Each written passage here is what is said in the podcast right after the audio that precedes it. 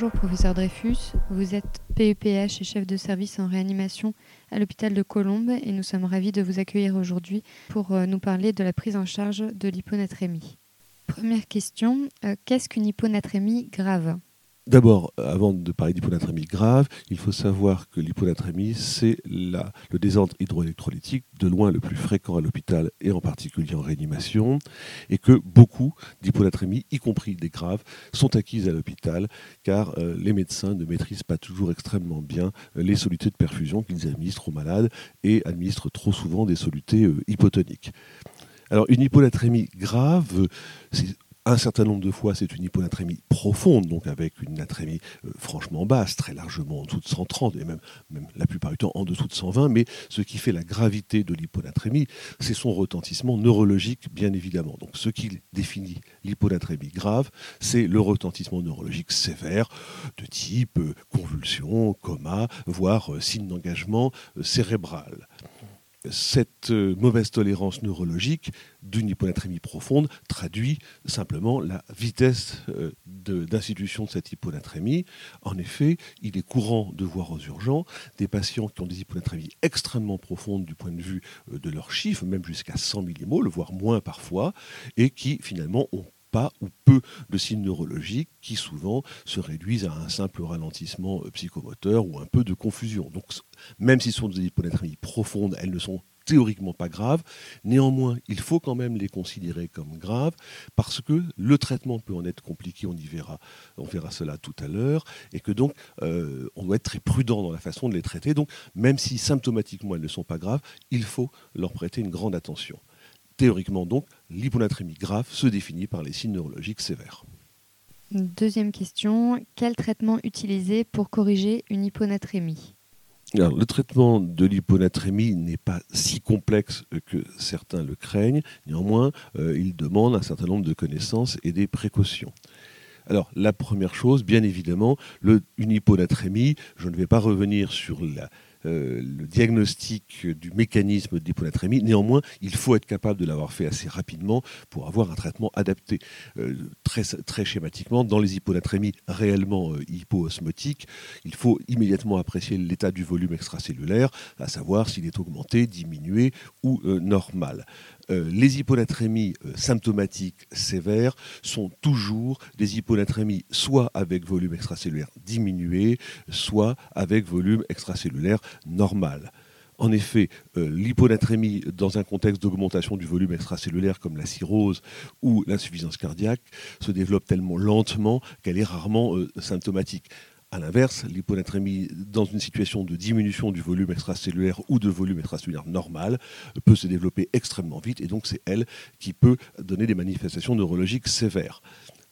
Autant euh, dans le cas d'une hyponatrémie avec volume extracellulaire euh, augmenté, il serait absurde d'apporter du sel puisque le patient euh, est déjà en inflation hydrosodée. A l'inverse, le traitement de l'hyponatrémie symptomatique avec volume extracellulaire diminué, c'est l'apport de sodium sous forme hypertonique. En effet, il faut pouvoir faire remonter assez rapidement, on y reviendra à la question suivante. Donc l'apport de sel est parfaitement logique d'une part dans une hyponatrémie avec volume extracellulaire diminuer, puisque cela va permettre à la fois de euh, corriger l'hyponatrémie et surtout de corriger aussi euh, la diminution du volume extracellulaire. A l'inverse, dans une hyponatrémie avec volume extracellulaire normal, cela peut paraître un peu étonnant d'apporter du sel, puisque le malade est en bilan sodé euh, équilibré normalement. Le seul intérêt de l'apport de sel, euh, c'est de pouvoir faire remonter assez vite euh, la natrémie, même si ensuite le sel sera excrété. Bien évidemment, tout cela s'accompagne systématiquement d'une restriction hydrique. Troisième question, avec quelle vitesse de correction alors, comme on l'a vu à la question précédente, les hyponatrémies réellement symptomatiques sont euh, quasiment toujours des hyponatrémies avec diminution du volume extracellulaire ou volume extracellulaire normal et leur traitement repose sur l'administration de sérum salé euh, hypertonique. Alors les Américains disposent de sérum salé euh, à 30 pour 1000, nous n'en avons pas. Donc soit il faut le préparer extemporanément en rajoutant du sel dans une perfusion de, sérum salé isotonique, soit on peut éventuellement administrer des ampoules de NaCl à la seringue électrique sur une bonne voie veineuse. Donc, euh, la quantité de sel administrée dans ces cas-là, et on ne peut pas effectivement euh, la préjuger parfaitement a priori, c'est entre 4 et 6 grammes en 2 euh, à 3 heures en perfusion continue.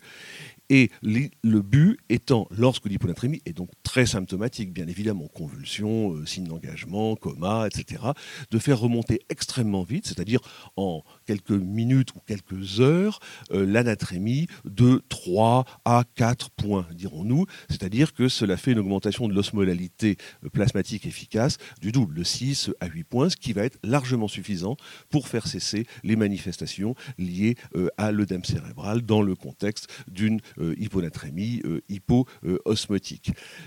Ensuite, euh, c'est ça qui fait la complexité du traitement on est limité. C'est-à-dire que, euh, comme vous le savez, le risque d'un surtraitement, euh, de dépasser les objectifs de traitement euh, au cours d'une hyponatrémie, c'est celui de la démyélinisation cérébrale et en particulier de la protubérance qui réalise éventuellement un tableau de myélinolyse centropontine, tableau catastrophique fait d'une tétraplégie, d'une diplégie faciale, alors que le patient est conscient. Donc il faut tout faire pour éviter cette complication épouvantable, même s'il faut reconnaître qu'elle est exceptionnelle, et même si malheureusement, elle peut survenir alors que tout a été euh, parfaitement fait. Néanmoins, euh, on peut en diminuer euh, la survenue en s'attachant, donc une fois qu'on a fait remonter très rapidement de quelques points l'anatrémie, eh bien, il faut ensuite limiter cette remontée et ne pas dépasser, grosso modo, 8 à 10 millimoles par litre le premier jour.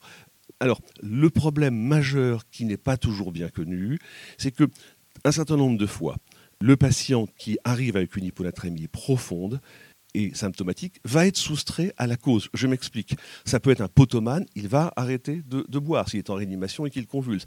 Ça peut être quelqu'un qui avait des thiazidiques, on va lui supprimer les thiazidiques. Ou ça peut être enfin quelqu'un qui avait une diminution de son volume extracellulaire, à peine on lui apporte du sel, il va restaurer sa fonction rénale et être capable de diluer ses urines. Donc le malade risque la surcorrection spontanée. Et ça, il faut bien identifier ça. C'est-à-dire que si, alors que la natrémie est remontée des quelques millimoles que l'on souhaitait, que l'état neurologique s'est amélioré, on voit survenir une durée spontanée très abondante, très hypotonique, eh il faut savoir que la natrémie risque de largement dépasser les seuils que l'on a fixés si on ne fait rien. Et c'est là tout l'intérêt, soit de réintroduire à ce moment-là des liquides hypotoniques pour maintenir un certain degré d'hyponatrémie pour ne pas dépasser les seuils, voire même, et j'en parlerai au moment des références, introduire un traitement qui paraît un peu étonnant dans une hyponatrémie, c'est-à-dire un analogue de l'arginine vasopressine, c'est-à-dire le DDAVP, la desmopressine, qui n'a que les effets rénaux et pas les effets euh, hémodynamiques de l'arginine vasopressine, qui permet de bloquer instantanément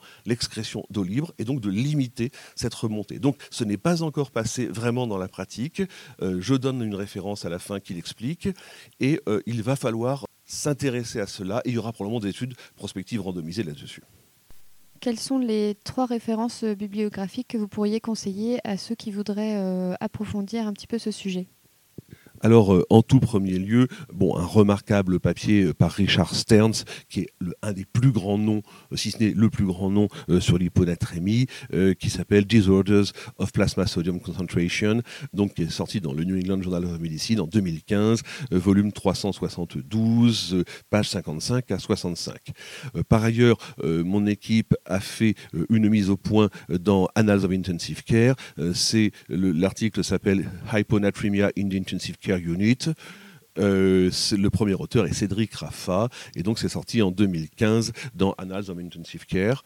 Et le troisième article est également euh, par mon équipe. Je m'y attarde un tout petit peu parce que justement, euh, il s'adresse au problème dont on a parlé dans la troisième question, c'est-à-dire que faire lorsque l'anatrémie remonte trop vite? Et il explique euh, de façon rétrospective, il n'y a pas d'étude prospective pour le moment dessus et nous comptons en lancer une.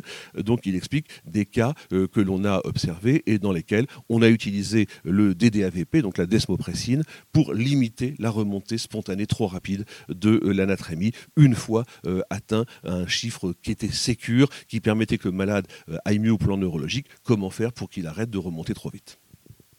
Et donc, euh, c'est le premier auteur est Cédric Raffa, et euh, l'article s'appelle Use of desmopressin acetate in severe hyponatremia in the ICU. C'est paru dans Clinical Journal of the American Society of Nephrology, donc CJASN, en 2014. C'est le volume 9, page 229 à 237.